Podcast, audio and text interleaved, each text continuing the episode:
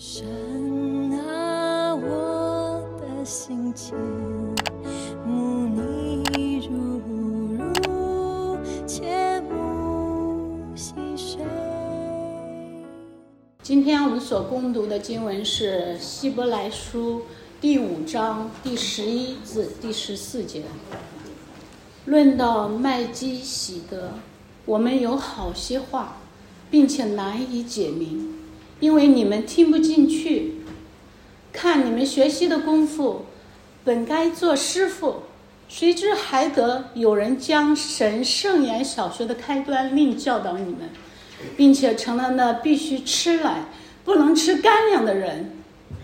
凡只能吃奶的，都不熟练仁义的道理，因为他是婴孩。唯独长大成人的才能吃干粮，他们的心窍习练的通达，就能分辨好歹了。愿启示真理的圣灵帮助我们更好的明白神的真理。弟兄姐妹，大家安好。我们要继续探讨希伯来书当中的五个啊警告。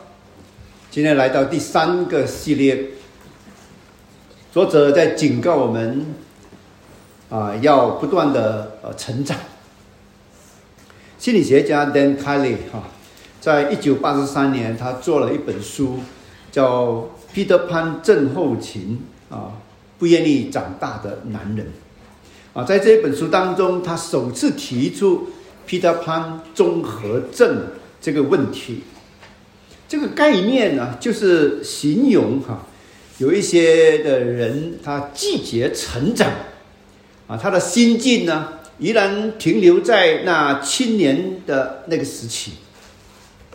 啊，在电影的荧幕里边哈，我们看到 Peter Pan。啊，他可以应用他的魔法，啊，停止他的身体啊有任何这个的变化，他永远都是停留在这青年的那个时期。可是，在我们的现实生活当中，哈，啊，我发现有很多人讨厌进入成年的世界，拒绝啊成长。但是呢，因为没有魔法，所以呢，我们只能够拖着那翻译已经完成了的那个躯壳。好，我们进入壮年期。那今天在我们教会当中，啊，有多少这些的 Peter Pan 的小飞侠的基督徒呢？那当岁月啊不断在增长的时候，啊，很多基督徒我们变成了老基督徒，但是却没有变成成熟的基督徒。那今天信主这么多年，受洗了一段的时间之后。是不是就等于他一定是一个长大成人的基督徒呢？信主年日的长度不等于生命成熟的深度。今天我们看到有很多的基督徒，哈，信主了很多年，但是呢，仍然没有办法去消化圣经很多很艰深的这些的真理，但是却不愿意去学习，日积月累之下。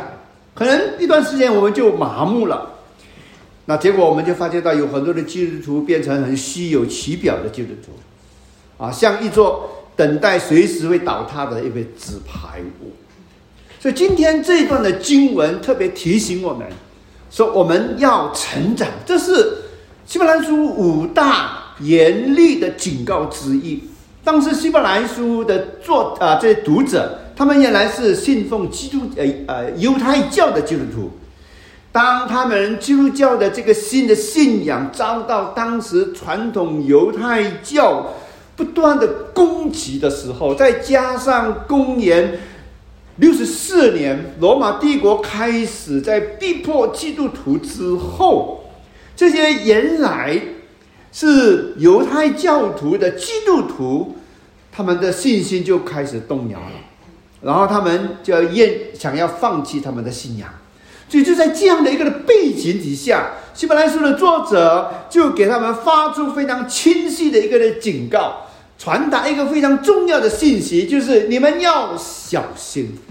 所以你们要小心，不要随波逐流。希伯来书第二章，希伯来书第三章说：小心你们不要心硬不信，啊，今天我们看到希伯来书第五章，小心你们不要停止成长。对我们今天二十一世纪的基督徒而言，小心不要停止成长，也是一个的敲醒我们的钟声。弟兄姊妹，我们要成长。所以今天我要从三个方面来跟大家一起来思考这一段的经文，讲到成长的病因病态，然后我们怎么样从这个病因病态当中，我们发生到一个的转机。我们一起来祷告。天父上帝，你的话就是我们生命的粮，能够去滋养，能够丰富我们的生命，也能够去引导，成为我们前路引导的 GPS。但是主，我们必须要在你面前，我们祈求你来赦免，因为很多时候我们却是这么样的迷恋属灵的垃圾食物，这些的食物弱化了我们的身体，这些的食物也腐化了我们的生命。说主啊，今天在我们的教会当中，可能出现了属灵的大饥荒，这都是因为我们在无言之水、无木。资本当中，我们去盲目的去摸索生命之道。所以天父上帝，我特别的恳求你，今天透过希伯来书的作者，你的灵来开启我们的心窍，让我们真正能够抓住问题的根本，也靠着圣灵给我们的能力，加上我们个人的操练，做我们能够脱离 Peter Pan 后症群停止成长的危机。求你听我们的祷告，奉主耶稣基督圣名祈求。首先，我们来看这段经文当中成长停滞的病因在什么地方？拜作者说：“论到麦基喜德，我们有好些话。麦基喜德是谁呢？作者在这里是要提到大祭司的资格跟大祭司的这个侍奉。”作者在这里比较就业的那个时代，是按照亚伦的祭祀的制度，呃，希伯来书这里是讲到基督的，是按照麦基喜德的那个制度。那为什么作者要在讲到麦基喜德的时候插入这一段呢？因为希伯来书的这些读者呢，他们有一个先入为主的一个观念，他们认为说大祭司一定。是要有一个特定的血统，他们必须是出自亚伯拉罕的子孙雅各的一个儿子立位而生，而祭司必须要有上帝的呼召，代表人来到上帝的面前祷告，也代表神来到人的当中来去宣告上帝的心意。那以简单来讲，祭司一定是要亚伦家族的长子，可是耶稣基督他并不是亚伦的后裔。他怎么能够成为大祭司呢？希伯来书在这里就提醒我们说，耶稣基督成为大祭司的那个制度是一个新的次序，是按照麦基喜德的等次成为这个大祭司。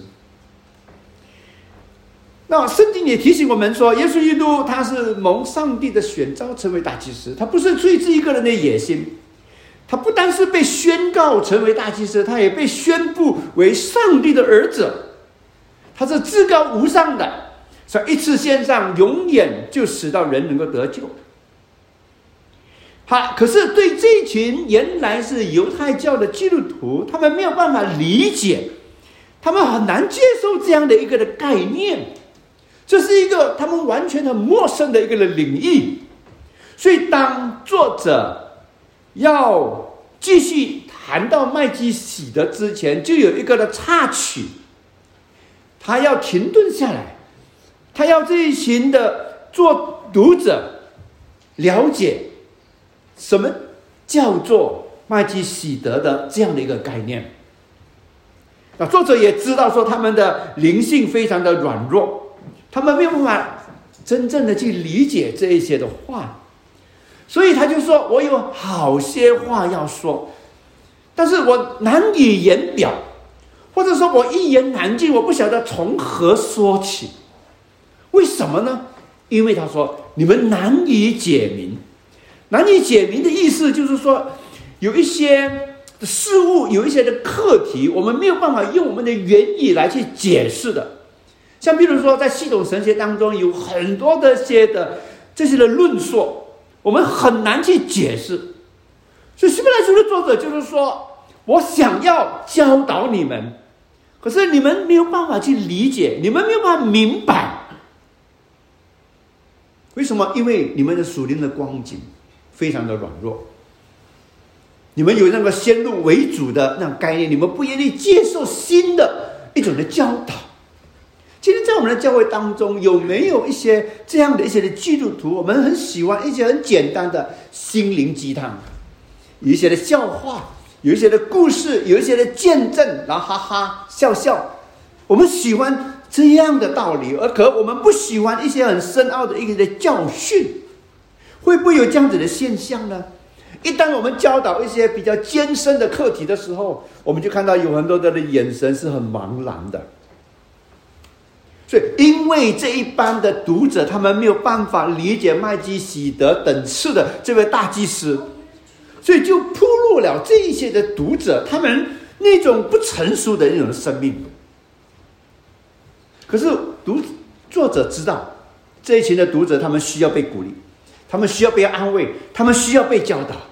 他们更加需要被警告，所以他就指出了你们难以明白的原因在哪里。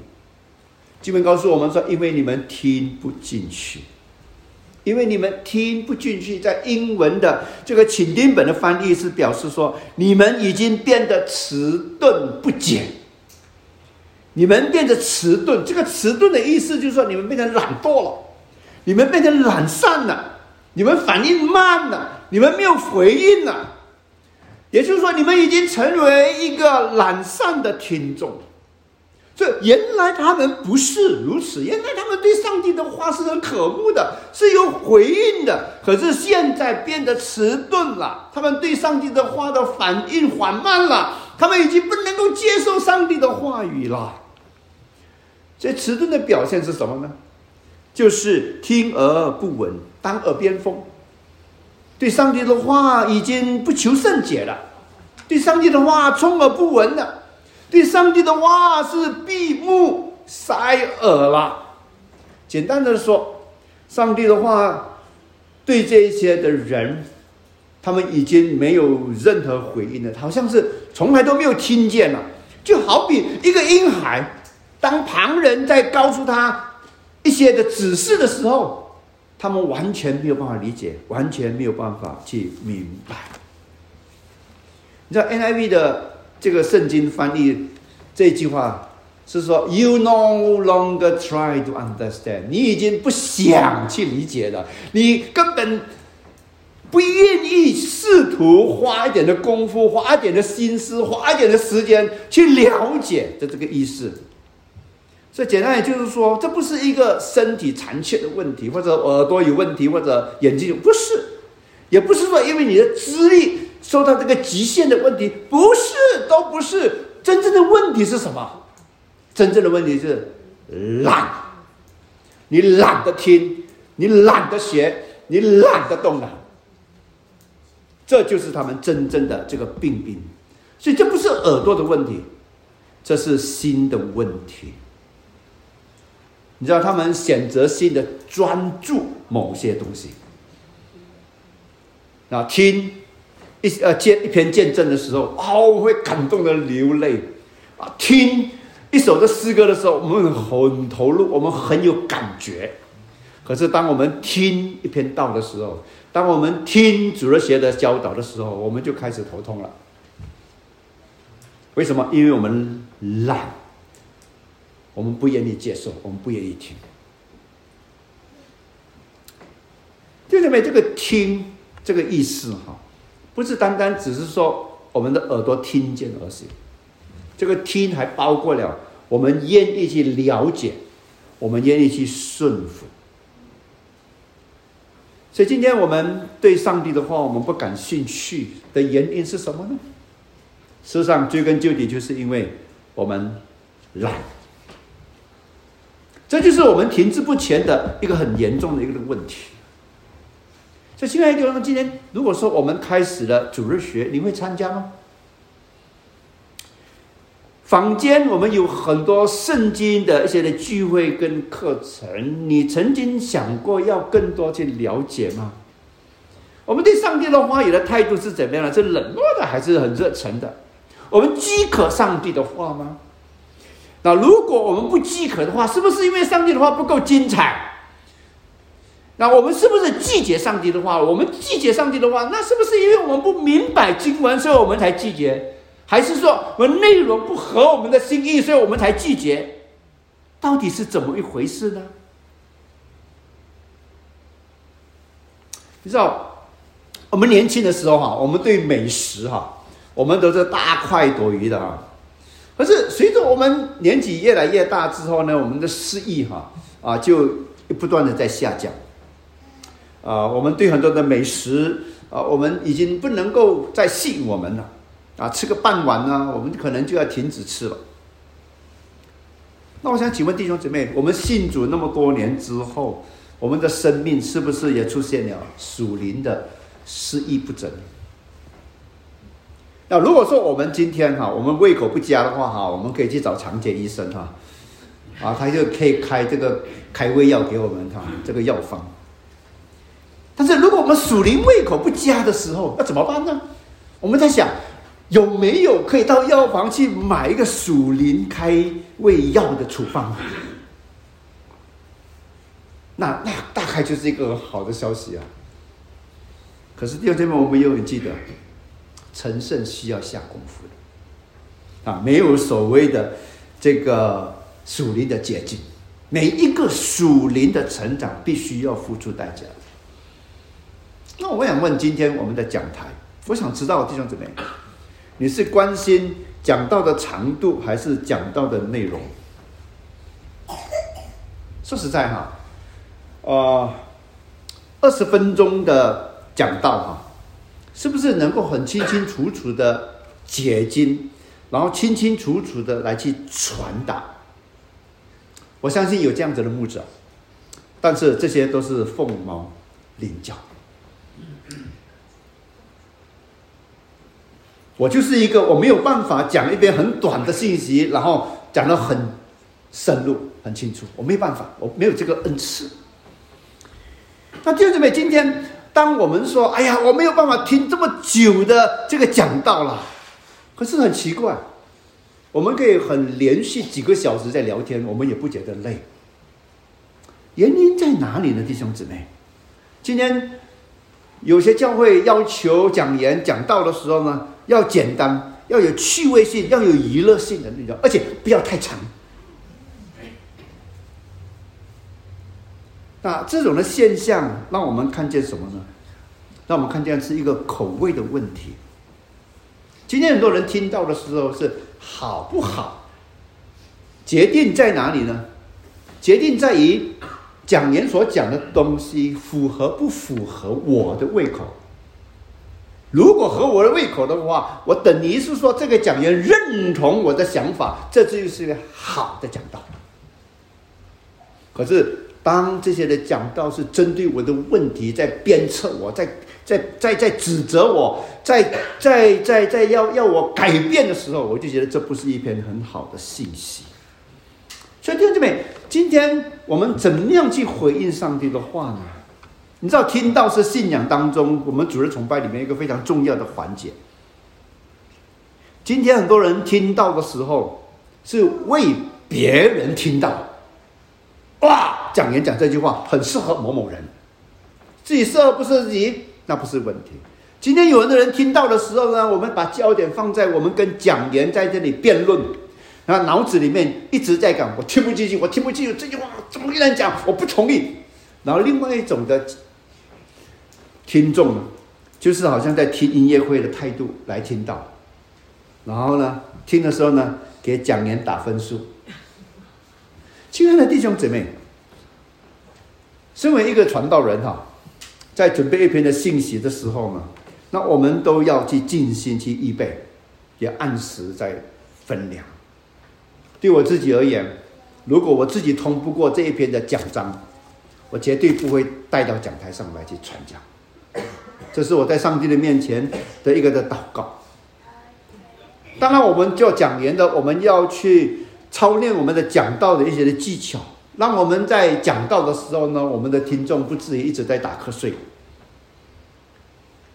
但是话又讲回来哈，上帝可以使用每一个按照正义分解讲道的讲章，即便这位讲章可能是非常承认的，弟兄姊妹，如果我们细心，我们还是可以从中有所学习的。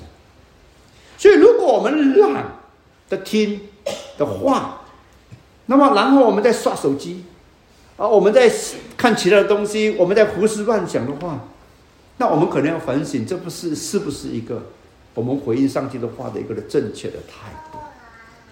所以，今天我们看到灵命退步的一个的现象，或者说我们生命不停不能够成长的一个原因在哪里呢？原因在于我们缺乏胃口。就好像一个人不能够成长，是因为没有胃口。属灵的生命也是如此，圣经乏味，主日学乏味，小组查经乏味，讲道乏味，祷告乏味，去传福音乏味，什么都乏味。如果说什么都乏味的，你怎么能够有属灵生命的成长呢？问题的关键不是在于牧师传道，不是在于这些带领的人。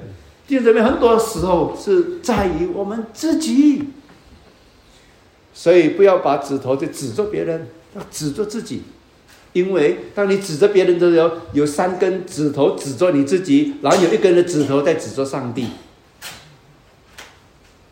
所以最根本的问题就是，我对上帝的话是不是迟变成迟钝了？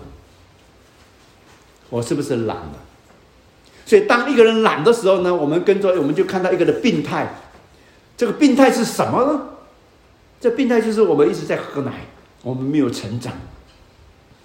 所以有些人可能会说：“哎呀，我的信仰就是这样啊，已经好几十年了，有什么大不了呢？”好了，让我们想象一下，一个婴孩带给一个的家庭有很多的喜乐，有很多的生命力，然后，但是一个孩子的诞生带给一个的家庭很大的责任。感谢主，去年我成为了成功人士，公公的公。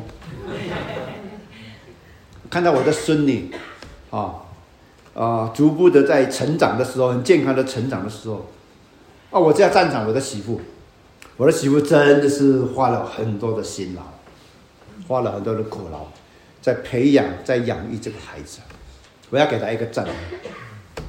你知道弟兄姊妹，当。做父母的，啊，当孩子喝奶，啊，弄到满地都是，哈，用餐弄到满身都是的时候，你还是会感觉到这个孩子好可爱的哦。啊，你在处理他的粪便的时候，你帮他换尿布的时候，那个粪便都是非常香的。你会享受去做那种的清洗的工作。当你去买奶粉的时候，或者买婴儿食品的时候，你是非常雀跃的，这是一个非常雀跃的一个的旅程。看到孩子成长，可是当我们把时间快转十年，我们看到那个婴孩仍然在吸奶嘴，仍然在使用奶瓶的时候，仍然要我们帮他换尿布、清理他的粪便的时候，请问弟兄，这是一个什么的状况？这是一个悲剧，因为没有一个十岁的孩子仍然表现的像一岁的样子的。所以，如果你的家里边有一个长不大的一个孩子的时候呢，你会认为没有什么大不了吗？你一定会非常紧张嘛。但是，为什么在我们的属灵生命的成长里面，我们却觉得没有什么关系呢？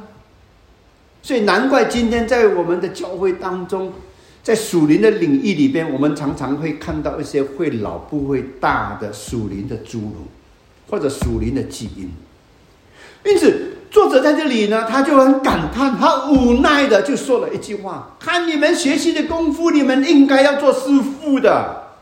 学习的功夫的意思是说，按照这个时间，也就是说，你们已经跟随耶稣基督已经有一段很长的时间了。你们现在的生活、生命应该比你原有的生命应该更加成熟了。就正如大学三年。”你应该毕业啦，课程你都修，应该毕业了。可是你等了六年，你还没有毕业。啊，这就是作者所讲的话。你们应该要做师傅。所以经过这么长时间的一个做基督徒，你们应该要做师傅了。你们不应该做学生而已啦。你们要成为别人的师傅。那为什么呢？因为当一个人学习，他最后一步是什么？就是他能够将他所学习到的东西，能够去教导别人，那就是属灵生命的成长的一个的表现。那我们再想想，今天在我们的教会里边，如果凡是超过基督徒超过十年的，我们都加入教导的工作的行列。弟兄姊妹，你可以想象，对于我们的家庭、对我们的职场、对我们的教会，会产生怎么样的属灵的影响力吗？每一个人被动员要教主热血，弟兄姊妹，那是一个非常非常极大的一个的震撼影响力。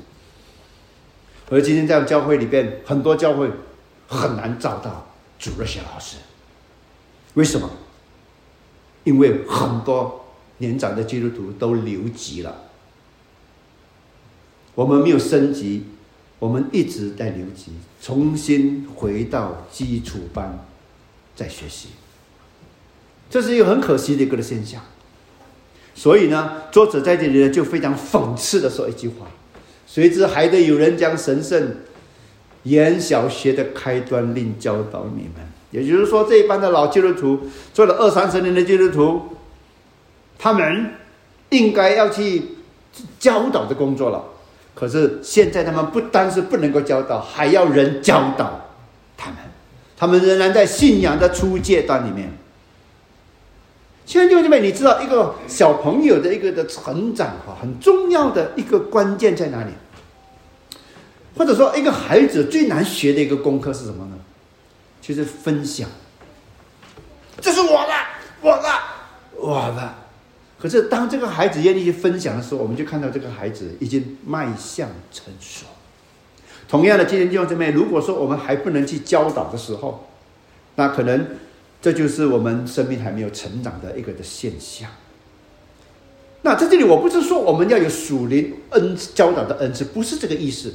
我的意思是说，任何一个成长的基督徒，一定有一些的真理，我们可以去分享的，一定可以的。为什么不能分享？那是因为我们不成长。照理话，做了这么多年的基督徒，你应该去带领小组查经啊。照你的话呢，你应该是教主人学了。可是呢，还是回到托儿所，还要有人来去教导你。所以，亲爱的弟兄姊妹，当作者在讲到这个病态的时候，哈，那他就用奶跟干粮来做一个的比较。他说：“你成了那必须吃奶的，凡只能吃奶的都不熟悉那仁义的道理，因为他是婴孩。”啊，讲到这段经文的时候呢，我就想起了彼得所讲的一句话，他说：“初信者要像婴孩一样渴慕灵奶，叫你们一直能够成长，以至于得救。”这是初信者。但我们不能，但是随着年月增长的时候呢，我们一定要到某个阶段里面要断奶。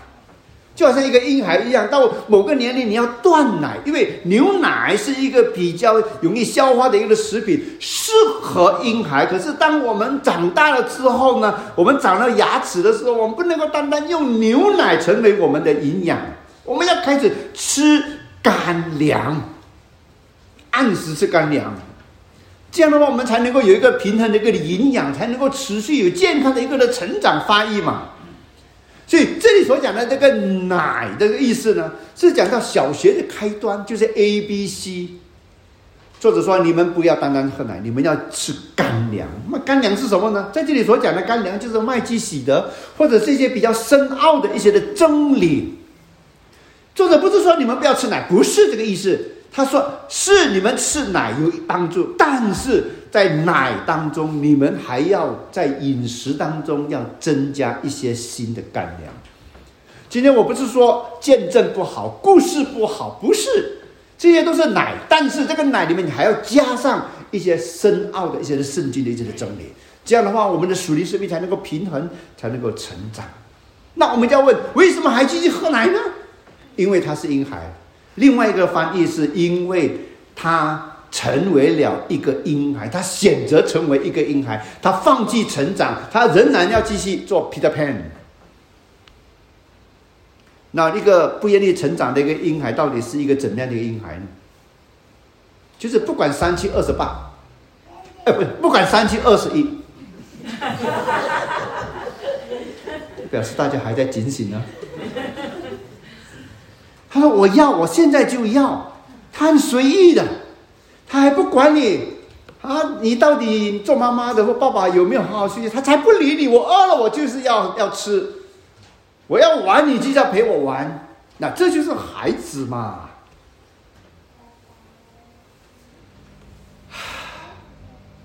啊，今天我们多少基督徒，我们成为了属灵的婴孩，我们也像这种婴孩一样这么的任性。我们没有顾虑到别人，我们只想到自己呢。所以今天我们教会里面有多少的属灵的婴孩来到教会里面的时候呢？就是要说起，你要满足我的需要，而不是像长大成人这样，我能够给什么，我们能够分享什么，我能够贡献什么。所以从这里我们就可以看到一个属灵生命的一个的成长的区别在哪里。你知道，一个婴孩哈，一直都在睡睡睡，属灵的婴孩也一直在沉睡。什么时候能够醒来呢？我不晓得。但是当这种属灵婴孩面对到这种的呃异端的风的时候呢，他就会不断的摇动、飘来飘去，人云亦云，然后没有自己的一个立场。随声附和，那这种的属灵的婴孩呢？他因为没有那种属灵的一种根基跟信仰的立场哈，所以他喜欢跟大队。他说：“我跟大队，大家一起走，一定是没有错的。”这千错万错，弟兄姊妹。然后另外一个属灵的婴孩啊，我发觉到有一个很很很明显的特征，就是他们很喜欢站队，站什么队呢？站名人队，名人的效应。把一些的名人当做偶像化，我是属于保罗的，我是属于亚波罗的，所以这些很多属灵的婴孩哈，他们都是一些名人的粉丝来的。他不是成为人的名，他不是成为人的粉丝，他去跟随名人，成为他们的粉丝。所以，亲爱的弟兄姊妹，今天这种这种呢婴孩哈，我们。就显露出自己的一个的属灵的一个光景，这种属灵光景什么呢？不熟悉仁义的道理。这不熟悉仁义的道理呢，我们从两方面来解释。一方面就是救赎的角度，也就是说，他不能够明白耶稣基督在十字架所成就的这个道理，这个救赎的恩典。那另外一个的仁义的道理呢，是讲到我们的信徒的生活，也就是说，我们不懂得怎么样来去。分辨善恶，然后实践在我们的日常生活当中。我们没有一个真理作为我们的一个的标准，我们不晓得怎么样明辨是非，我们不能够把真理活出来。在职场当中，在教育的子女当中，在我们的行事为人当中，我们没有一个的真理成为我们的一个的指引，我们没有一个立场，因为我们不熟练仁义的道理。所以这里作者在提醒我们说，我们不单是要明白深奥的道理，我们更加是要活出这些道理出来。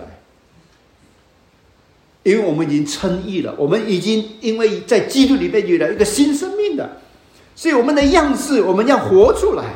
今天我们对一个孩子，如果我们跟他讲相对论，我们如果跟他们讲微积分的话，他们一定是你在讲什么？因为他是孩子，他不能够明白，所以当时我们看到这些犹太教的基督徒，他们了解了犹太教里边有关耶稣基督的一个教导，但是他们仍然没有完完全全的明白，他们只停顿在原本的那个初段的学习，他们不晓得说旧业是指向新业的，他们要等候的就是耶稣基督要做弥赛亚，他们没有做这方面的准备。他们没有完完全全明白立法的那个人的真意，所以他们仍然在一个婴孩的阶段。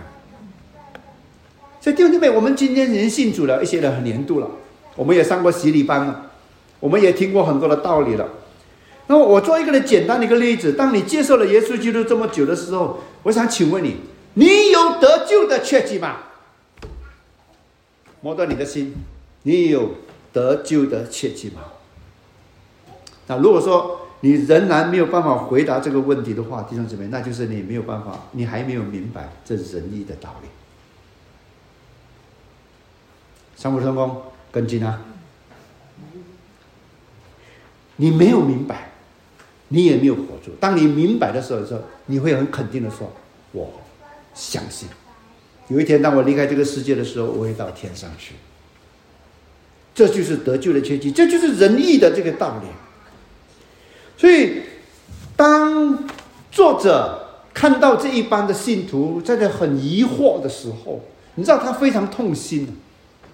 就正如保罗，他很痛心，对哥林多教会说：“我从前对你们说话，不能把你们当做属灵的，只能够把你们当做是婴孩。”我只能把你们当做在基督里出生的婴孩，你们仍然不懂事，你们只是追求个人的欲望，你们只是幼稚的基督徒，为什么呢？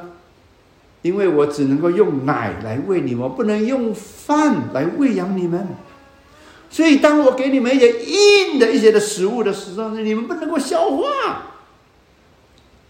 那如果必你们吃这些固体的食物的时候，你想想现在这样，那可能就会有一些很大的麻烦。就正如我今天，如果我们强迫一个孩子吃一些固体的食物的时候，可能会造成很大的麻烦。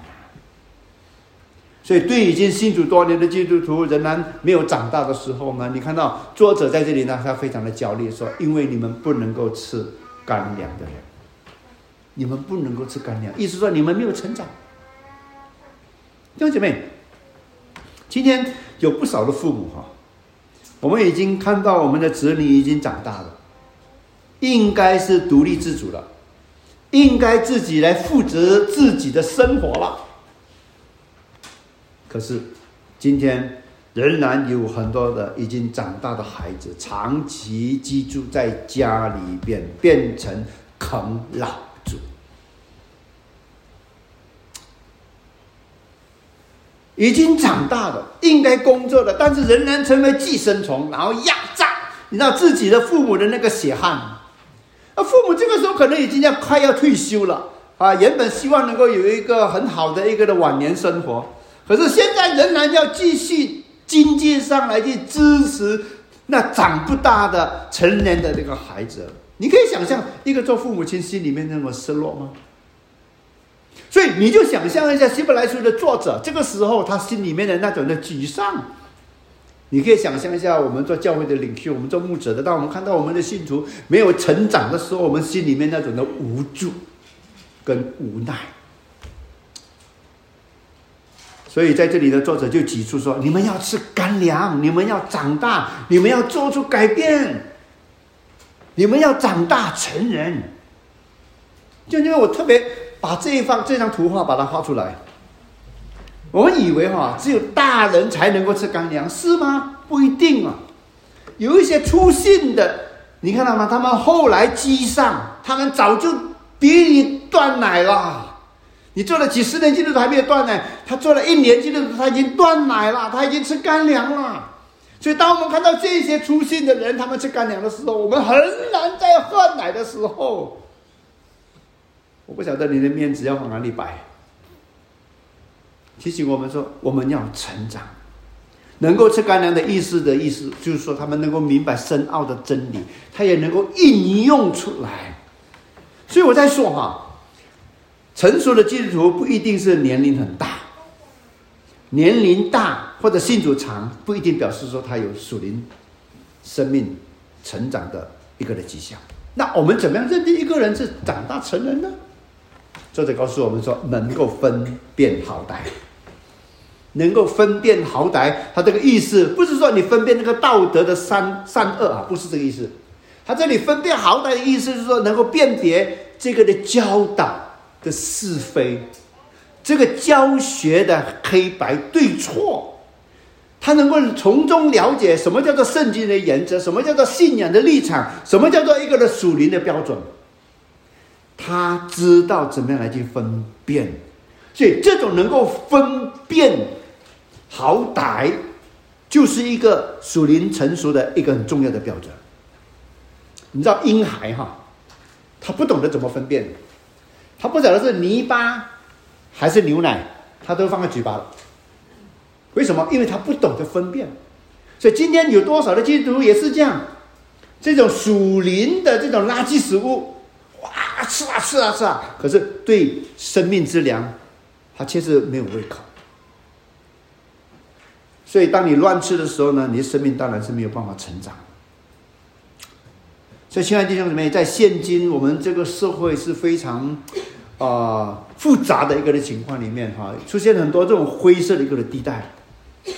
所以，我想问，当我们进到这种灰色地带的时候，我们的行事为人，我们的标准在哪里？我们有没有圣经的原则作为我们的一个的指引呢？还是说我们随波逐流，我们跟着大队走？我们认为大部分人所做的一定是对的，是吗？不是的，我们不能够照单全收，我们应该有自己的一些的想法。那我要问今天弟兄姊妹，今天我们在灰色地带的时候，我们在办事情，我们在处事的时候呢，我们的原则在哪里？是不是以圣经真理作为一个的原则呢？我们能够分辨好歹吗？可能在开始的时候呢，我们会啊，我们用圣经的原则。可是日子久了之后呢，我们会越来越麻木了，到最后我们妥协了，然后跟着呢，我们已经没有办法再分辨是非黑白了。我们已经被主流的文化所主宰了。所以，因此弟兄姊妹，今天成长的人能够分辨对错，能够辨别是非。能够区别黑白，然后做出正确的一个选择，关键在哪里？关键在这一节经文，他们的心窍习练的通达。啊，他们有悟性，他们的悟性是从哪里来呢？就是从习练得来的。习练到通达，通达到已通达，就是说他已经是很熟悉了，他练习到很熟悉了。那很很特别奇妙的就是这个“习练”这个字呢，除了是一个积极的一个运动的一个意思之外呢，还有另外一个意思，就是侧身裸体的运动。这个侧身裸体的运动是什么意思呢？就是说他没有个人一种成见的方式底下，他训练自己的思想。你想想看哈，我常常说哈，西人哈学普通话哈。比我们华人哈，原来说英文教育的华人学普通话来的更加容易。原因在哪里？原因在哪里？我们华人啊，本身啊，我们有很多自己的方言。当我们学仿华普通话的时候呢，我们很容易受我们的方言所影响。可是西人没有这方面的背景，他们没有那种没有那种的成见，所以他们学语言，他们很容易学的。所以在这里的意思是什么呢？就是习练除了这个意思之外呢，还有一个意思就是很规律化的，不断的来去操练。他愿意细心的去受教，他愿意去开放去接受新的一个的思维。海纳百川的情况底下，他还是有明察秋毫、分别是非的这个的能力。所以，你就正如一个一个从事咖啡业生意的一个商人啊。他怎么知道这个咖啡豆好呢？就是透过他长期性的这种的操练跟练习，世界各地不同的咖啡豆，它都有敏锐的那种的触觉、嗅觉跟味觉，然后从这么多不同的这种的咖啡当中，他能够了解到、分辨出那个细微的一种的差别，然后做出最佳的一个评估，然后采购最高品质的咖啡豆。为什么？因为他有操练。那我们今天问我们。我们回到希伯来书的时候，当作者在诊断这些的读者的情况的时候，发现到，哎呀，这些人糟糕了，他们已经非常严重的出现这个问题了。他们不单是没有进步，反而退步，以至于当他们在面对到这个逼迫的时候呢，所以他们在试炼当中，他们已经非常软弱，他们已经没有办法回应，然后他们跟着想要放弃这个信仰。那么今天我们要问。我们今天二十一世纪的基督徒，如果我们面对属灵的扫描，属灵的 X 光、属灵的 MRI 的时候，我们会成为一个怎样的情况呢？那请问我们的味觉是不是仍然去尝到主恩的滋味呢？我们的听觉是不是能够听到上帝的声音呢？我们的视觉是不是能够看到上帝话语当中的奇妙呢？然后我们的嗅觉，我们能不能够让别人能够闻到在我们的生命里面有耶稣基督的馨香之气？然后我们的口诀，我们能不能够讲出善言？我们能不能够去分享上帝的这个话语？所以这一段的经文就要让我们看看，我们是不是有同样一个病态？那如果有的话，就准备接下来我们要怎么突破了？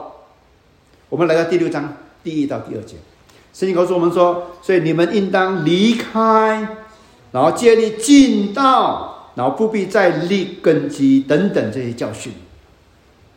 所以，当我们面对到这种停滞不前的这种情况的时候呢，你看到希伯来书的作者，他不是意味着在指责他们啊，鞭打他们，不是的。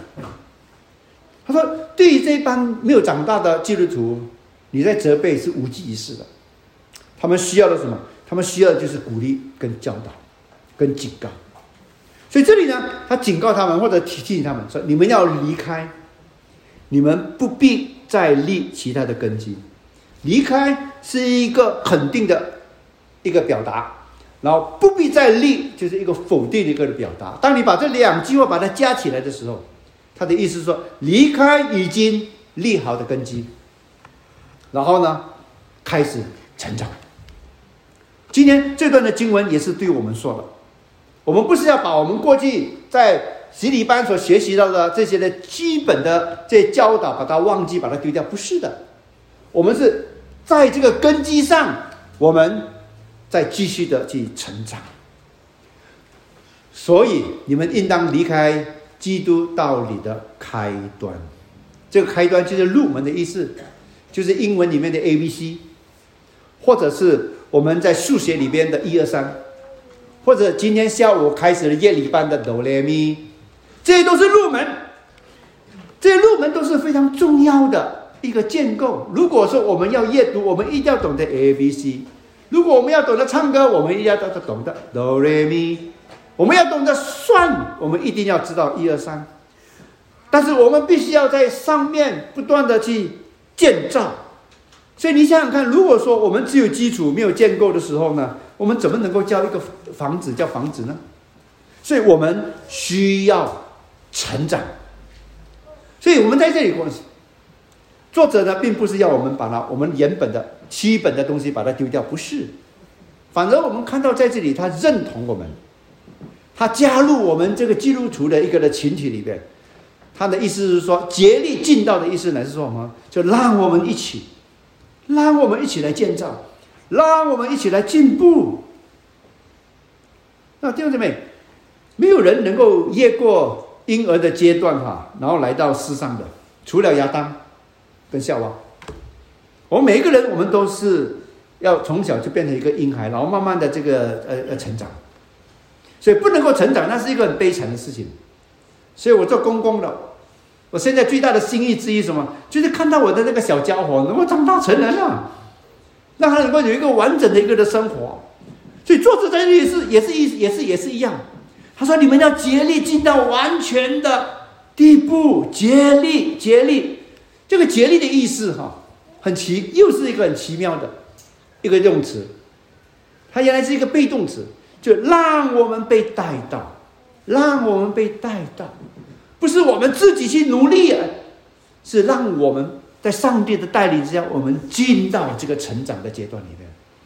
你看一个婴孩，哈，他不会自动成长的，你知道他需要父母亲啊的照料，然后按时喝奶啊。睡觉锻炼自己的身体，他才能够成长嘛，对不对？神造我们的时候，哈，呃，就是好像一个婴孩一样，不断的在慢慢的成长。所以成长是一个很正常的事情啊，不成长是一个很反常的事情。所以我们要成长，也就是说，我们不要满足我们现在的这个状况。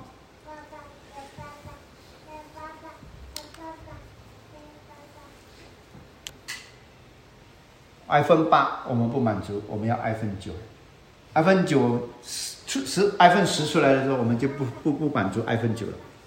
那现在 iPhone 十四了，即便我们现在有 iPhone 十三，我们都不满足了。我们永远不满足物质的东西。但弟兄姊妹，为什么我们满足我们现在属灵的状况？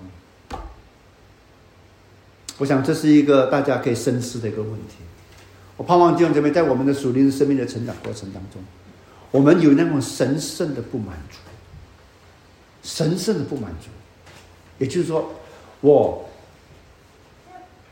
要比昨天好，这就是应该是我们每一个基督徒的一个心态。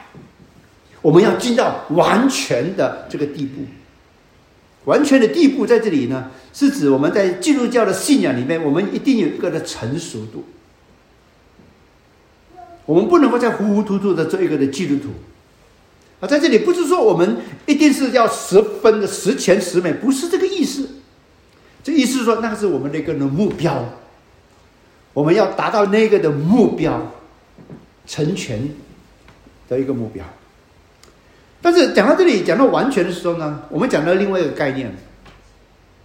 这个概念不单是只是知识，更加是关系。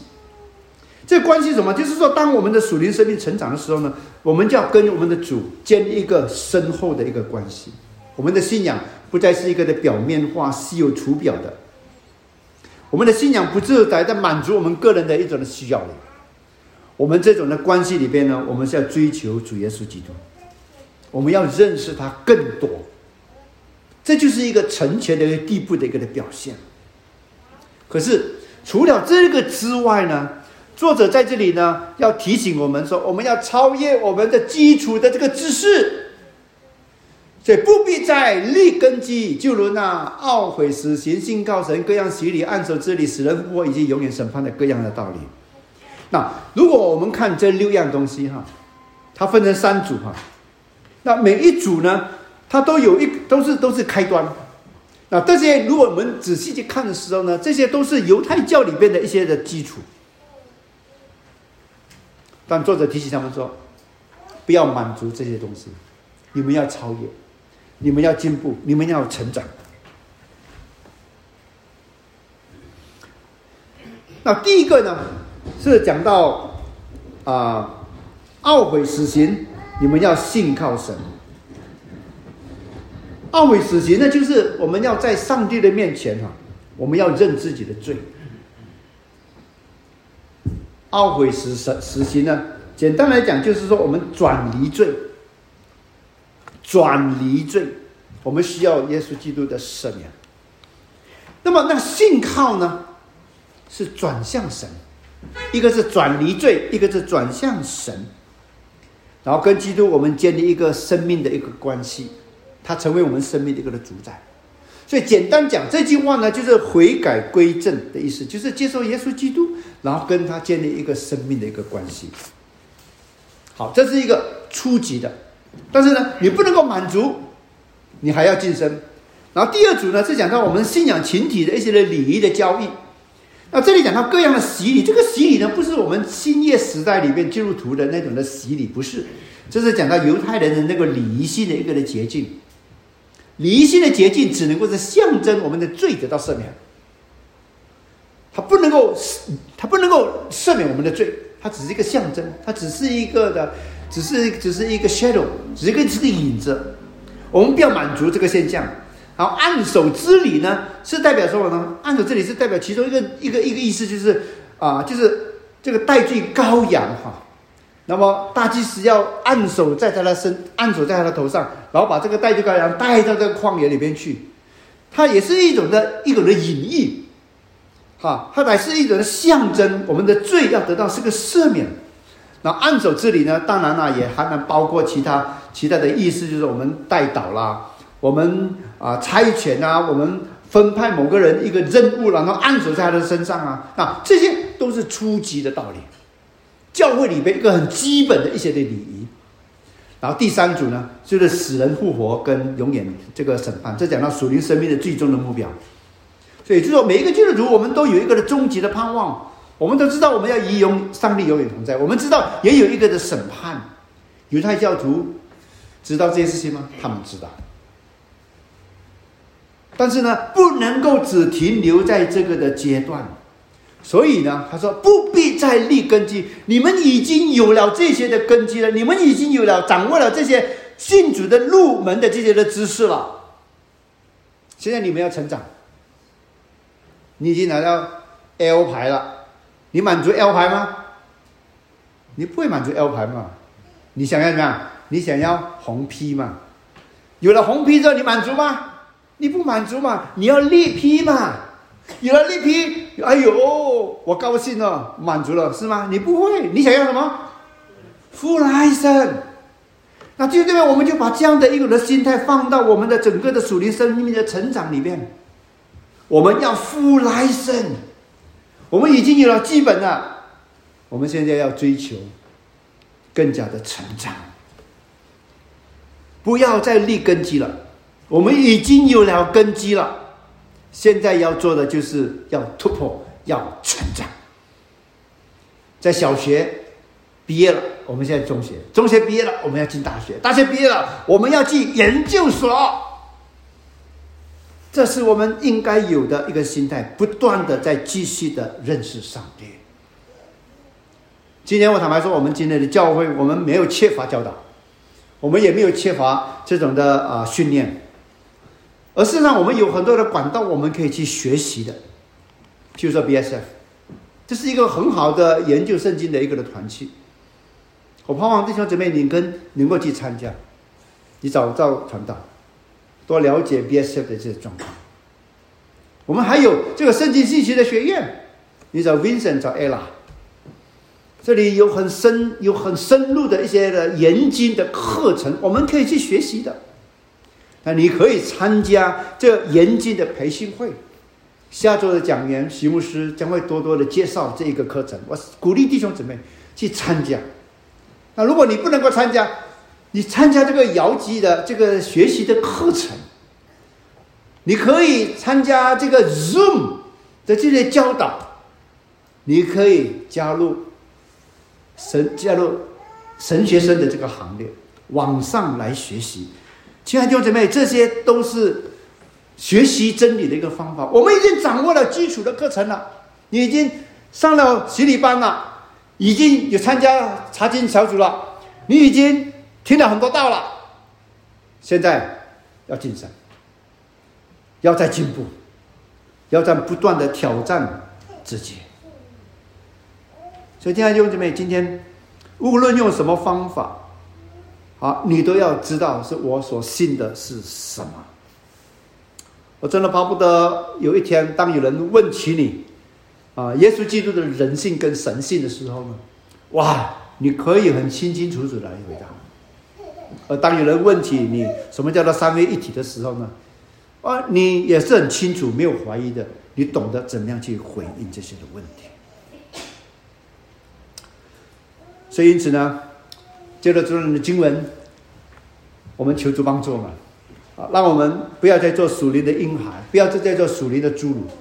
不要再做属灵的这个基因，不要再做长不大的孩子，不要再做不愿意长大的 Peter Pan。我们再祷告，父上帝，我们特别祈求你来帮助我们，让我们在基本的真理当中，主我们能够坚定不移。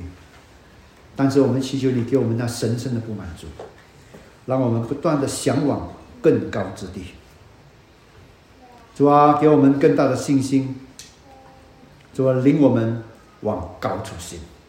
这是我们祷告，求主垂听，奉主耶稣基督圣名求。